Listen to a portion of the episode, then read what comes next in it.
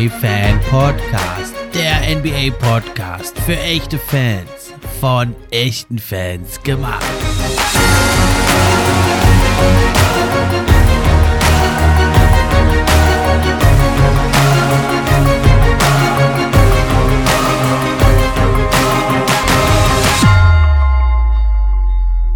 Und hallo zur neuen Episode vom NBA Fan Podcast. Ich bin wie immer euer Gastgeber, der Steffen. Und auch heute freue ich mich über jeden, der eingeschaltet hat. Ja, die Themen heute natürlich. Zum einen die NBA Finals. Das erste Spiel ist schon vorbei. Es war ein absoluter Knüller, absolut historisch. Das will ich hier nochmal kurz für euch aufarbeiten. Außerdem gibt es eine Hörerfrage zur Luxury Tax. Also, was muss man bezahlen, wenn man über dem Salary Cap liegt? Das ist eine ganz interessante Frage. Und dann hat ja Richard Jefferson, der ehemalige Spieler und jetzige Kommentator, noch die Frage aufgeworfen, sollte die Saison verkürzt werden. Da habe ich ja Abstimmung durchgeführt und da will ich euch meine Meinung und die Ergebnisse der Abstimmung natürlich auch hier präsentieren. Bevor es losgeht, aber nochmal kurz die Info. Ab sofort könnt ihr den NBA Fan Podcast auch unterstützen. Zum einen über Steady HQ, die Links sind in der Beschreibung. Oder aber eben auch, wenn ihr die Posts über Social Media kommentiert, teilt und liked, wenn ihr euren Freunden davon erzählt. Und schließlich könnt ihr auch noch eine gute Bewertung schreiben. Das hilft mir dann auch, höher in den Rankings zu erscheinen. Und da würde ich mich sehr drüber freuen, wenn es euch gefällt gefällt, wenn ihr euch ein bisschen die Zeit nehmt, das Projekt hier zu supporten. Und das geht also am besten, wenn ihr den Podcast kostenlos, wie auch auf allen anderen Plattformen, bei Apple Podcast hört. Dann erscheint das also für mich in den wichtigen Apple Podcast Charts. Würde mich sehr freuen. Also los geht's mit den Themen der Sendung. Ja, los geht's also mit Richard Jefferson. Er hat das ja also aufgeworfen, die ja schon häufiger gestellte Frage. Soll die NBA-Saison verkürzt werden? Es sind natürlich 82 Spiele, richtig, richtig viel. Und Richard Jefferson ist ja ein ehemaliger Spieler, der kann das also gut beurteilen. Und er hat das ja also ganz direkt gesagt. Er sagte ja also, Profisport ist nicht gut für den menschlichen Körper. Ja, und das Trend trennt eigentlich nur die Gesundheit, er trennt eigentlich mehr als der Skill, äh, die, die Guten von den Schlechten. Erfolg hängt also vor allem in der NBA von Langlebigkeit ab und das findet er total lächerlich und da sollte was geändert werden und seiner Meinung nach sollte eben die Anzahl der Spiele von 82 sind natürlich ziemlich viele verkürzt werden. Ja, das ist ja schon öfter mal im Raum gestanden. 70 Spiele wird immer wieder mal genannt. Ich muss sagen, ich bin eher dagegen. Ich habe aber doch mich mal interessiert, interessiert, was ihr da draußen, was ihr dazu sagt. Habt eine Abstimmung also durchgeführt. Zum einen bei Twitter, da haben sich nicht so viele beteiligt, waren nur 25 oder so. Da war es sehr eindeutig, da waren es 63 Prozent, waren dafür, die Saison zu verkürzen. Allerdings nur wenige Spiele, ne? nur 20 Prozent waren dafür, es deutlich zu verkürzen und 17 Prozent haben gesagt, sollte gar nicht verkürzt werden. Aber bei Instagram, da war die Beteiligung viel höher, da haben es also weit über 100 Leute sich beteiligt, sodass insgesamt insgesamt jetzt doch mit 150 Votes relativ äh, repräsentativ, denke ich, ist für die deutsche Szene der NBA. Und da war es jetzt so, dass doch 52 Prozent sagten, nein, die Saison soll nicht verkürzt werden. 48 Prozent sagen, ja, sie soll verkürzt werden. Also ihr merkt, es ist ein umstrittenes Thema. Meine Meinung ist also die, es sollte nicht verkürzt werden. Warum? Also zum einen, mein erster Punkt ist da, ja, ich finde also, die NBA, die lebt halt davon, dass es jetzt schon ziemlich lange 82 Spiele sind. Man kann sich mit den absoluten Superstars vergleichen. Man kann dann gucken, wie hat der Michael Jordan seine sehr beste Saison gespielt, wie hat er in der und der Saison gespielt. Steph Curry jetzt wird später mal der Vergleichswert für die neue Generation sein. Oder ein Shaq oder ein Janis, wie sie heißen. Und wenn man halt die Anzahl der Spiele verändert, dann kannst du immer noch die Punkte pro Spiel vergleichen und die Rebounds und so.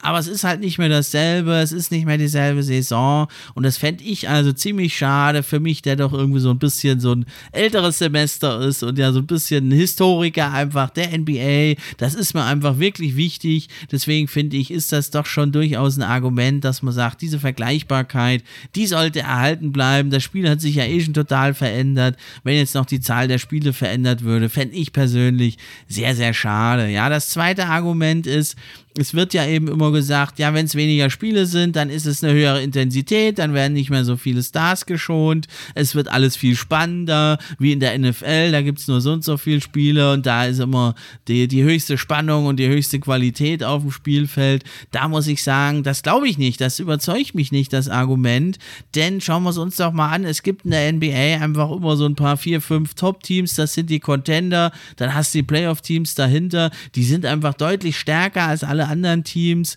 und die schlagen dann diese anderen Teams und wenn es weniger Spiele sind, dann bleibt dieser Abstand trotzdem und dann denke ich, werden die Stars trotzdem geschont von Playoffs, nur dass es dann eben früher ist und dann haben wir im Endeffekt, denke ich, sogar eher weniger äh, gute intensive Spiele, weil es einfach insgesamt weniger Spiele sind und trotzdem wieder geschont wird und wir haben noch die Tanking-Teams, also ich denke, das wird keine wirkliche Intensivierung und äh, spannend machen, es wird auch nicht spannender, die Spiele meiner Meinung nach dadurch. Es werden einfach weniger Spiele sein, geschont wird trotzdem, getankt wird trotzdem und man hat halt nicht mehr diese Vergleichbarkeit. Deswegen, dieses Argument überzeugt mich nicht. Wenn ihr anderer Meinung seid da draußen, schreibt es mir gerne. Instagram, Twitter, Facebook, ihr wisst ja, wo ihr den NBA-Fan-Podcast äh, kontaktieren könnt. Und bisher habe ich noch jede, äh, jeden Kommentar, jede Anfrage beantwortet und hoffe, das auch weiterhin in der Zukunft das zu schaffen.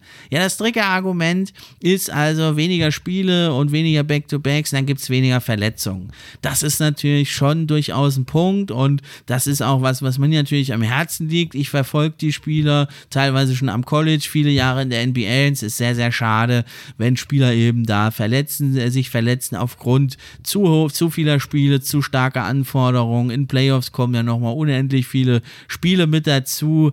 Äh, die Golden State Warriors, die haben ja beispielsweise seit sechs Jahren über 100 Spiele gemacht. Nochmal in der Offseason, das ist ja nochmal wieder mehr als eine ganze komplette NBA-Saison obendrauf, nur in Playoffs und da ist die Intensität nochmal höher. Also das Argument, das ist das Einzige, was mich ein Stück weit überzeugt. Jetzt muss man aber natürlich gucken, also gibt es Ermüdungsbrüche, gibt es äh, Überbelastung. Das ist natürlich schon der Fall.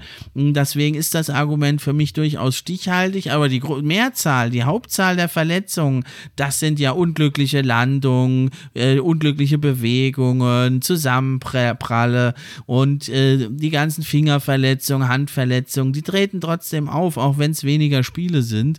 Klar ist dann prozentual natürlich die Chance sich ein bisschen geringer, sich zu verletzen in 70 Spielen als in 82 Spielen, aber diese Szenen eben, wo es zu gefährlichen Situationen kommt, die hast du in jedem Spiel und die hast du trotzdem. Und nur diese Ermüdungsbrüche und so, die fallen weg. Deswegen dieses Argument finde ich zwar okay, aber letzten Endes würde ich trotzdem keine Verringerung der Zahl der Spiele mir wünschen. Was würde ich mir wünschen? Ich würde mir wünschen, dass die Preseason, die geht ja ein paar Wochen, die fängt ja immer im Oktober schon an, die geht immer ein paar Wochen, die würde ich äh, kürzen oder komplett rauslassen. Dann kann die Saison zwei, drei Wochen früher anfangen. Dann kann man die ganzen Back-to-Backs weglassen, man kann den Terminplan etwas entzerren, vielleicht auch ein bisschen in den Playoffs. Oder die Playoffs gehen dann halt ein bisschen länger, ist ja auch nicht verkehrt. Man guckt ja immer, dass man dann im Football und so nicht ins Gehege kommt. Aber wenn jetzt die Finals da noch ein bisschen länger gehen, das sind auch nicht so viele Spiele, das muss man ja auch nicht sonntags spielen, dann, wenn NFL ist. Das, denke ich, wäre eine gute Lösung. Man hätte weiterhin die historische Vergleichbarkeit. Man kann sich mit den Legenden Michael Jordan vergleichen, man kann sich mit den besten Teams aller Zeiten vergleichen. Das ist einfach interessant, wichtig und macht einen großen Teil der NBA eben auch aus, dass auch wir daheim gucken können, wie sehen die denn aus im Vergleich zu dem und dem Team. Das macht es einfach einfach aus und dann haben wir aber die Verletzung reduziert und wer weiß, vielleicht mit diesem entzerrten Kalender gibt es ja dann doch vielleicht eine höhere Intensität. Wir wissen es nicht. Das muss man erst sehen, wenn es dann wirklich rauskommt. Das wäre aber mein Wunsch und schauen wir mal, wie es weitergeht. Der NBA-Commissioner Adam Silver, der hat ja schon gesagt, also er wäre einer Reduzierung nicht unbedingt abgeneigt. Ich denke aber, es ist unrealistisch, denn ja, die Owner, die wollen Geld verdienen, da geht es darum, viele Spiele zu machen. Und äh, die Spieler wollen auch Geld verdienen. Da geht es darum, viele Spiele zu machen. Letztendlich, ja, ziehen ja alle an einem Strang und deswegen wurde ja auch jetzt in den verkürzten Saisons, wurde die Zahl nur wenig oder gar nicht, gar nicht reduziert. Man wollte ja also von Spielerseite das auch nicht, weil dann hätte man weniger Gehalt bekommen. Also machen wir uns nichts vor. Ist relativ unwahrscheinlich, dass die Zahl der Spiele verkürzt wird, aber möglich ist ja vielleicht so eine Entzerrung der Termine. Und auch wenn das jetzt erstmal nicht viel klingt, zwei, drei Wochen früher anfangen, das macht schon ganz schön viel aus und dann fallen die Back-to-Backs, also dass man zwei Spiele in zwei Tagen hat oder drei Spiele in fünf Tagen. Das fällt dann weg und das bringt dann schon sehr viel Entzerrung.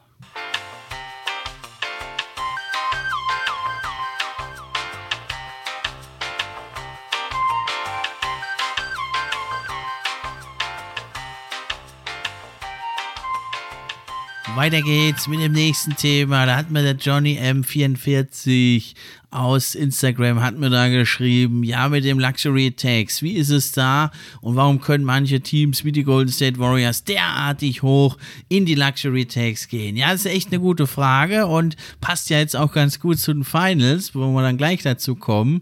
Und da muss man sagen, also erstmal muss man sich natürlich angucken, die NBA, die hat also ein Soft Cap. Ja, das ist kein Hard Cap wie in der NFL. Da kann also kein Team da über diese Grenze hinweggehen, wie viel man bezahlt für sein gesamtes Team an Gehältern. Und äh, in der NBA gibt es halt ein Softcap. Ja, da gibt es also mehrere Möglichkeiten. Zum einen ist es, wenn man also äh, Spieler, die man derzeit unter Vertrag hat, wieder resigned.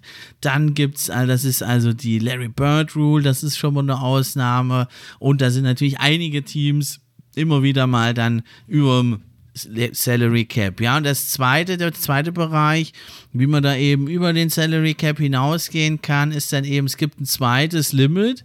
Und da ist es dann so, also die NBA verbietet jetzt nicht, dass man darüber hinausgeht, über den Cap sondern es gibt also ein Luxury Tax System, ja, und da gibt es nochmal verschiedene Grenzen.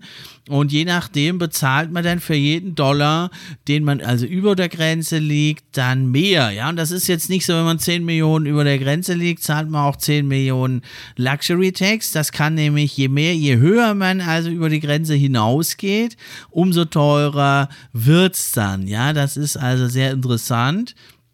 Und im Moment steht es jetzt also da, wenn man halt nur ganz knapp über dem Luxury Cap liegt, dann zahlt man nur 1,50 Dollar für jeden Dollar. Also sagen wir, für 10 Millionen zahlt man dann 15 Millionen Luxury Tax nochmal, hat dann also 25 Millionen über dem Cap liegt man dann.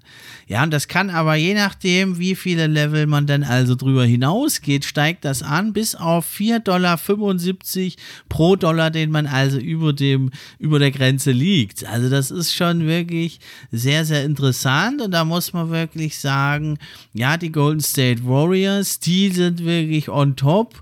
Die zahlen nämlich jetzt insgesamt 170 Millionen Dollar Luxury Tax, nachdem sie also 39 Millionen Dollar mit ihren Gehältern da über der Grenze liegen. Also ist richtig, richtig viel.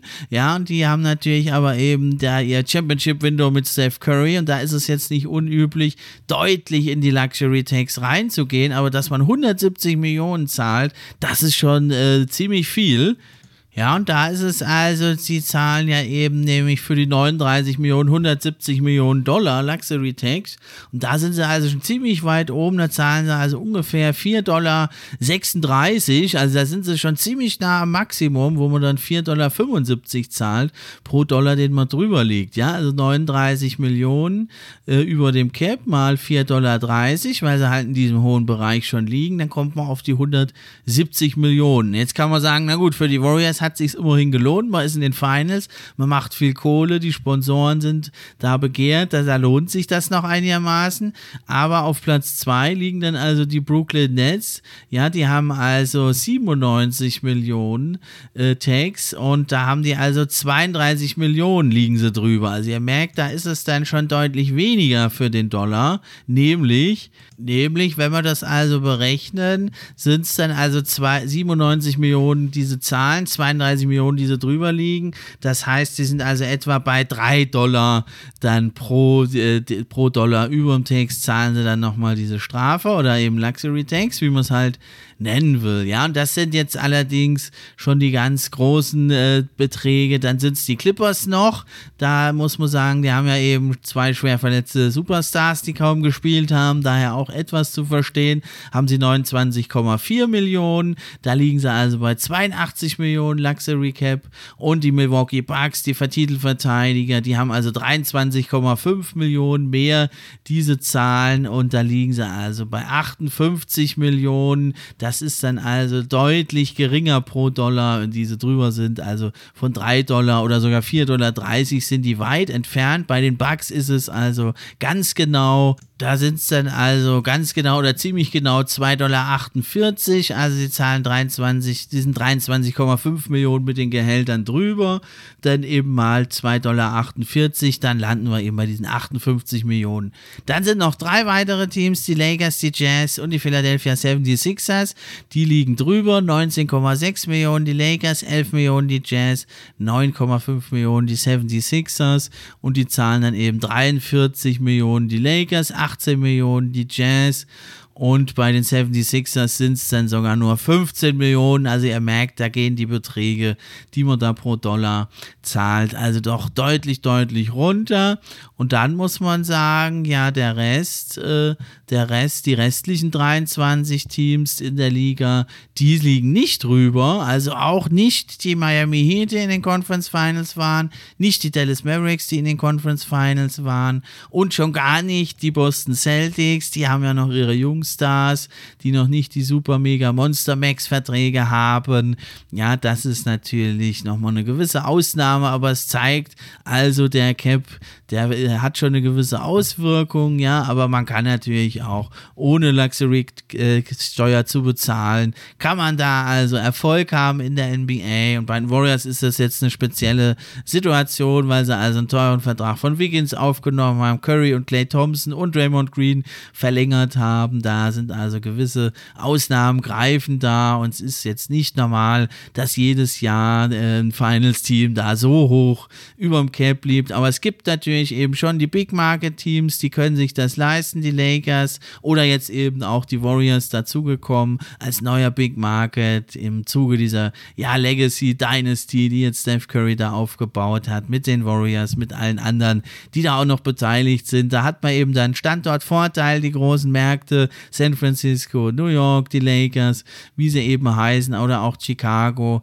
Das sind die ganz großen Märkte, da zieht es die Firmen hin, da zieht es die Gelder hin und die können sich halt dann so eine Luxury Tax häufiger leisten als andere Teams, aber eben auch die Bucks haben sich gesagt, traditionellen Team, was eher spart, die haben sich aber gesagt, wir haben Janis, wir haben letztes Jahr den Titel geholt, wir klotzen da auch ran, also es ist immer so eine Entscheidung. Und also in der NBA machen wir uns nichts vor, alle diese Owner haben genug Geld, es ist eben dann auch wirklich eine Entscheidung, sind sie bereit, da in die Luxury Tax reinzugehen, es tut natürlich echt weh, da drei, vier Dollar nochmal als Strafe sozusagen zu bezahlen, diese Steuer, das sind ja alles Finanzexperten, also sehr, sehr interessantes Thema und schauen wir mal, ob dann der Champion letzten Endes die Luxury Tax gezahlt hat oder ob es die Celtics sind, die das ja nicht brauchen. Ja, und damit sind wir auch gleich beim nächsten Thema. Weiter geht's also gleich mit Spiel 1 der NBA Finals.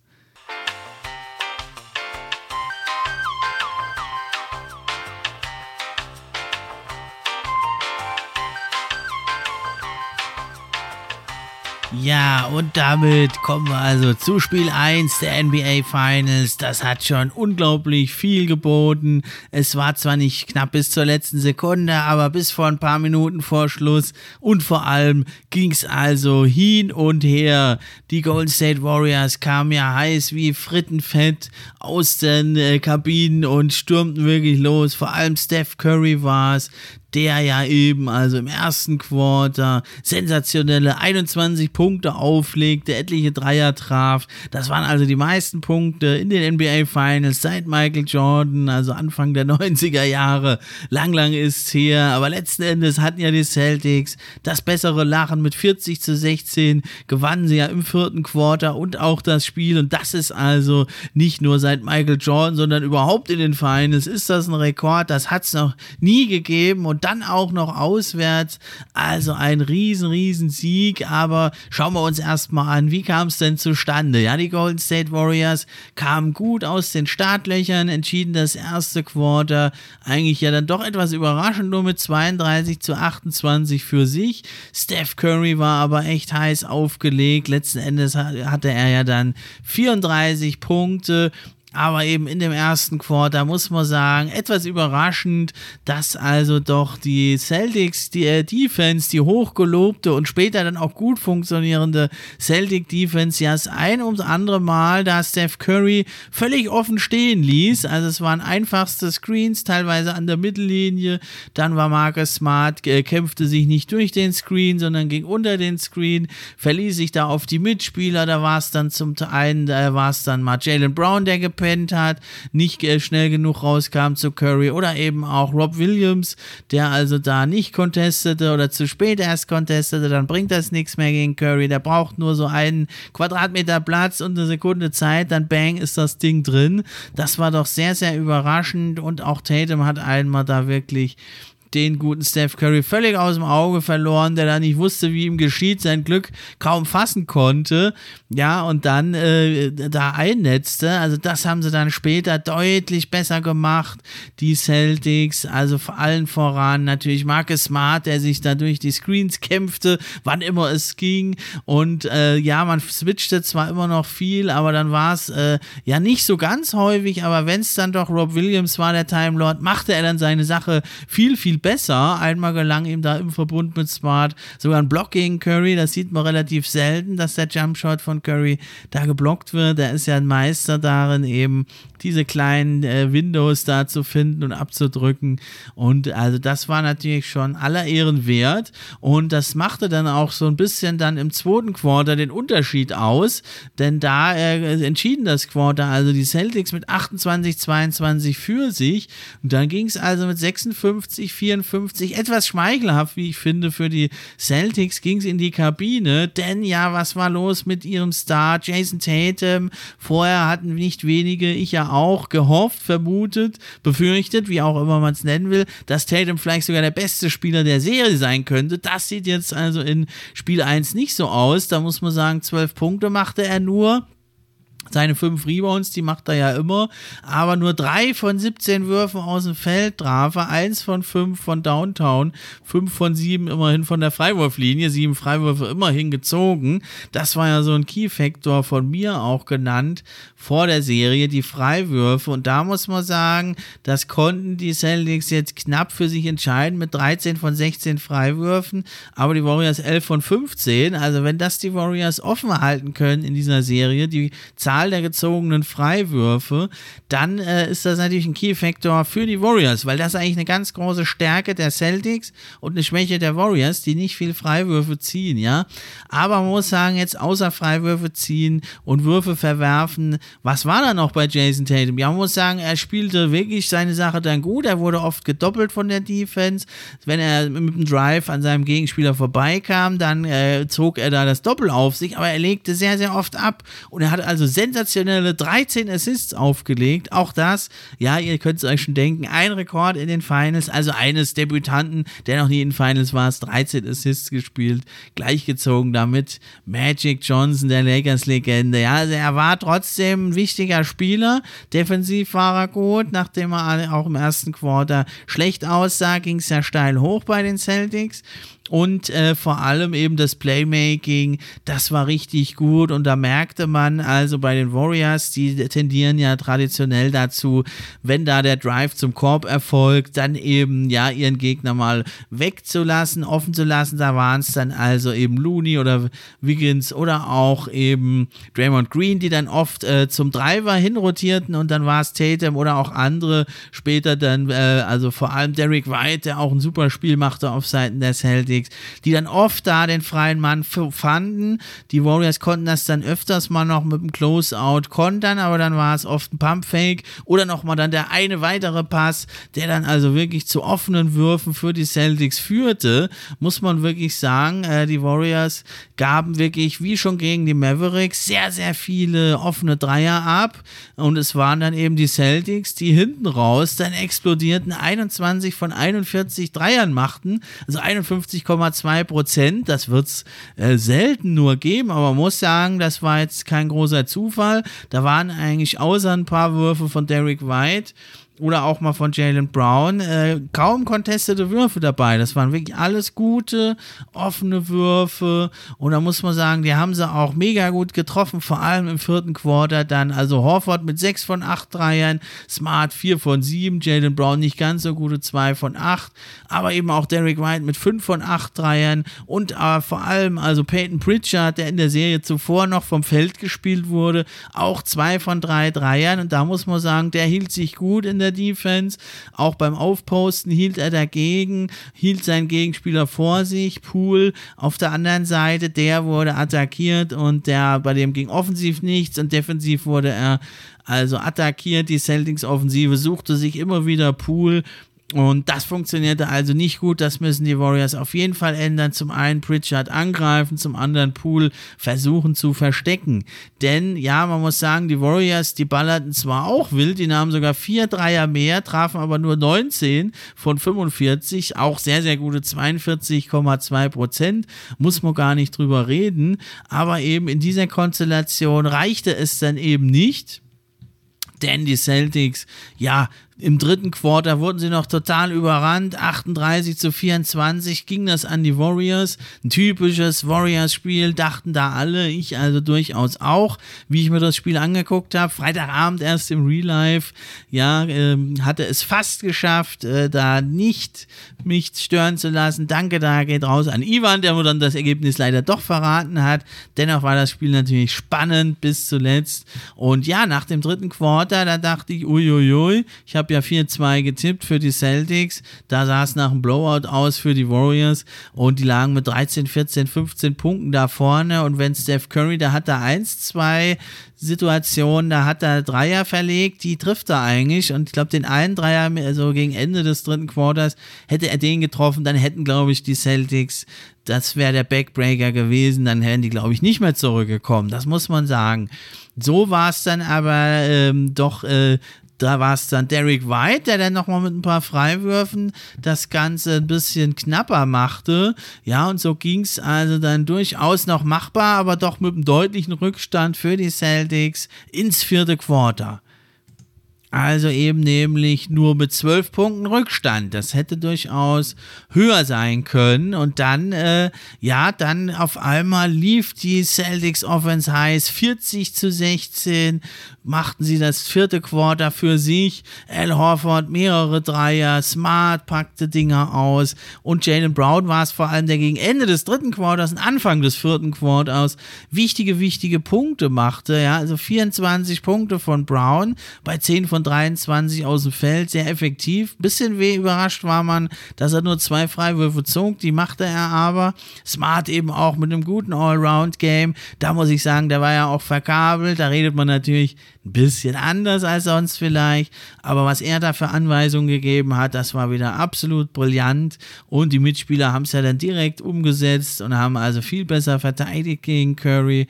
Ja, aber auch ein Time Lord, der hat jetzt nicht die spektakulären Stats, der Rob Williams, acht Punkte, alle war vier von vier aus dem Feld, ja, und jeder Punkt, den du leicht machen kannst, das waren Lobpässe und einfache Abschlüsse, Danks, die er da macht. Das ist wichtig. Da sechs Rebounds, vier Blocks hat er noch aufgegriffen das war schon richtig gut. Aber für mich der Mann des Abends auf jeden Fall Al Horford mit 26 Punkten, die er da machte und vor allem die 9 von 12 aus dem Feld, 6 von 8 Dreiern, 2 von 3 Freiwürfen. Absolut genial, was der Mann aufs Feld brachte. Kleiner Wermutstropfen für die Celtics neben Tatum. Auch Grant Williams, der war nicht so wirklich effektiv. Könnte auch sein, dass die Serie nicht so gut ist für ihn wie die vorherigen, in denen er ja richtig aufgetrumpft hat. Daniel Theiss spielte nur sechs Minuten, relativ unauffällig, machte seine Sache aber gut. Und dann für mich der zweite Mann des Abends wirklich neben, also Jalen Brown natürlich, der fantastisch spielte, das sind wir aber von ihm gewohnt, war es eben also Derek White, der ja zu Ende der Heat-Serie oft freigelassen wurde, da schon richtig gut auflief. Er hat also 21 Punkte, 6 von 11 aus dem Feld, 5 von 8 Dreier, 4 von 4 Freiwürfen, also mehr kannst du eigentlich nicht erwarten von einem äh, ja, Bankspieler. Und er hatte auch von allen Akteuren an diesem Abend das beste Plus-Minus Minus. Ist immer ein bisschen mit Vorsicht zu genießen, aber ein Plus 25 für Derek White, das nimmt man schon mal auch mit. Zweitbester war dann in der Kategorie Jalen Brown auch mit plus 22 und Tatum plus 16. Also da sieht man schon, ja, dieses Playmaking, das hat richtig viel gebracht. Ja, und eben Peyton Pritchard, wie schon angesprochen, hat auch gute Offense gebracht. In der Defense war er nicht so das Ziel, ja, was man eigentlich gedacht hatte. Ja, und bei den Warriors, man muss wirklich sagen, Steph Curry war doch sehr, sehr auf sich allein gestellt. Nachdem also die Celtics Defense dann ihn besser verteidigt hat, wurde es eben sehr, sehr schwer. Man hat ihm dann, wenn man ihm schon was anbieten muss, den Dreier will man ihm nicht geben. Man muss sagen, er hatte zum gewissen Zeitpunkt in der ersten Hälfte, stand er bei 7 von 10 Dreiern, schloss dann aber ab mit 7 von 14. Ja, ging also ein bisschen runter, aber ich meine, 50 Prozent von deinem äh, besten Scorer von Downtown, unglaublich, 12 von 25 aus dem Feld auch. Ja, also richtig gutes Spiel von Steph Curry, aber er hatte der wurde dann eben gedoppelt. Und ja, wenn er ablegte, gab es hier und da dann die leichten Durchstecker, aber eben auch nur am Korb waren die. Das ist, könnte wirklich ein Problem werden für die Warriors, denn also wenn man dann Curry wirklich den Dreier nicht geben will, man doppelt ihn oder eins gegen eins, dann gibt es eben diese Durchstecker, da kann man nicht genug mit punkten, weil die, ja, die ganzen Warriors Big Man, Draymond Green vier Punkte nur gemacht, Looney vier Punkte nur gemacht, Bielica drei Punkte nur gemacht. Nicht, dass er jetzt ein Big Man ist, aber Andrew Iguodala auch nur sieben Punkte. Ähm, hat zwar effektiv da gepunktet, aber für Spacing war das gerade die Iguodala-Minuten, war eine Katastrophe, weil dann hat man mit Green, Looney, Iguodala äh, drei Nicht-Scorer auf dem Feld. Ja, und wenn Curry dann die Dreier nicht mehr bekommt, äh, dann, äh, was man dann natürlich noch hat, ist, dass Curry eben zum Korb zieht. Das hat er wirklich auch gut gemacht. Ja, aber dann äh, am Korb, da wartet dann die, die Defense eben oder Curry kann mal am Korb abschließen, kann aber auch nicht den ganzen Abend machen. Und dann kann er eben ablegen, aber da hat man dann eigentlich außer Clay Thompson keinen guten Dreierschützen stehen. Das sage ich jetzt, okay, Otto Porter ist auch noch da, hat in 24 Minuten 12 Punkte gemacht, 4 von 5 Dreiern. Okay, ist jetzt aber nicht so der Main-Scorer, der, wo du dich jeden Abend darauf verlassen kannst, dass der 4, 5 Dreier macht. Ja, also das war schon gut. Pool fiel halt aus, da wurde vom Feld gespielt, offensiv lief nichts zusammen. Desaströse, minus 19 hat er im Plus-Minus. Schlechtester Akteur des Abends. Ja, und dann ist ein bisschen schwierig.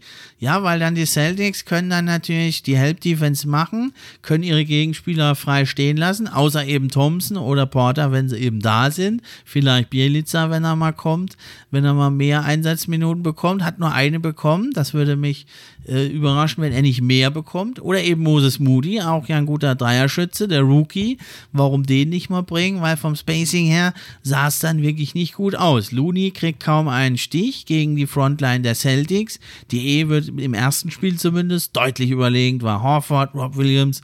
Grant Williams hat jetzt nicht so viel gespielt, aber auch den kannst du am Korb nicht ohne weiteres überpowern. Der ist beweglich, genauso wie Horford und Williams. Du kannst sie nicht so leicht rauslocken und vernaschen wie jetzt mal, sag mal, ein Gobert. Sie sind zwar dann auch nicht so gut am Korb oder im Closeout, aber doch auch gut. Ja, und da müssen jetzt die Warriors gucken, was machen wir.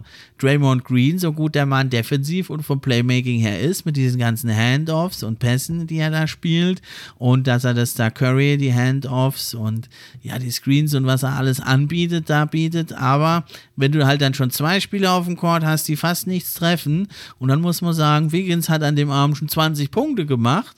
Ja, von Downtown nur zwei von sieben, aber acht von 15 aus dem Feld, zwei von zwei Freiwürfe. Das war durchaus ein gutes Spiel von Wiggins da in 35 Minuten. Viel mehr kannst du von dem, glaube ich, nicht erwarten. Wenn überhaupt sogar nur 20 Punkte. Und dann muss man sich jetzt fragen, ja, also die Celtics Offense, die wird natürlich nicht jeden Tag 50% Field Goal und sogar 51,2% von Downtown treffen, aber die Warriors selber mit 44% und 42% da deutlich unterlegen. Man dachte ja eigentlich, dass die Celtics, wenn, dann mit ihrer Defense gewinnen. Die war zwar jetzt durchaus ein Faktor, aber das Entscheidende war die Celtics Offense. Wenn man die nicht irgendwie unter Kontrolle kriegt bei den Warriors, dann hat man große Probleme, weil jetzt spielt man also mit einem sehr großen Druck auf Tatum, aber die Celtics eben tief besetzt. Und auch Brown kann man durchaus kreieren. Tatum macht die Pässe und da war das sehr, sehr effizient, sehr, sehr effektiv. Was kann man jetzt also machen von den Warriors? Ich denke zum einen, die eigenen Würfe natürlich besser treffen, da vielleicht dann doch mal mehr Dreierschützen noch bringen. Curry äh, oder auch ein Clay Thompson kann durchaus noch mal heißer laufen, als es jetzt schon getan sind. Und dann tust du dich natürlich auch schwer, dann musst du mehr Double Teams schicken gegen Curry und dann gibt es doch wieder mehr offene Würfe. Ja, das ist das eine Rezept. Zum anderen müssen sie aber eben diese Celtics die Offense wirklich unter Kontrolle bringen und da wird es jetzt interessant, wie sie das machen da muss man sagen, vielleicht dann doch Gary Payton mal eine Option, weil mit Iguodala, das hat jetzt nicht gut funktioniert. Das war tödlich für die eigene Offense für Spacing. Und da muss man sagen, dann äh, bleibt die Variante wahrscheinlich weniger Druck auf Tatum machen und hoffen, dass der nicht heiß läuft. Ja, jetzt hat man eben den Roleplayern die Punkte ermöglicht. Also das wird schwierig, das wird ein Ritt auf der Rasierklinge für die Warriors, aber ich denke, im zweiten Spiel das Imperium, die Warriors, die werden zurückschlagen, bin ich mir relativ sicher hier für das Spiel hier Pfingstsonntag, heute Nacht läuft das ja, ich nehme das hier am 5.6. abends auf, heute Nacht werde ich mir das live anschauen mit ein paar Freunden aus der NBA-Familie, unser WhatsApp-Chat, schönen Gruß da nochmal an alle da werden wir uns das anschauen, über Discord quatschen. Und dann natürlich in ein paar Tagen gibt es dann die Analyse von Spiel 2. Ich denke, die Warriors werden sich das holen. Aber das müssen sie ja auch, weil wenn sie das nicht holen, liegt sie 2-0 zurück. Und dann geht es zwei Spiele nach Boston. Dann stehen sie ja wirklich mit dem Rücken zur Wand. Ich denke, wenn es 1-1 geht nach Boston, ist alles offen. Und mein 4-2-Tipp, der sieht jetzt auch gar nicht mehr so, so schlecht aus wie vor den Finals. Da haben mich ja viele verlacht im dritten Quarter. Ja, da habe ich mich selber verlacht im dritten Quarter von Spiel 3. Jetzt hat sich ja zum Glück nochmal gedreht. Schauen wir es mal ab. Warten wir es ab. Und jetzt habe ich ja eben auch die Ferien vor der Tür und da freue ich mich besonders, dass ich jetzt wieder viel, viel mehr live gucken kann und nicht auf ein Real Life angewiesen bin. Und deswegen wünsche ich euch allen noch schöne Pfingsten. Schaut euch die Finals an. Es wird richtig, richtig geil. Lasst es krachen. Das war's. Ich bin raus.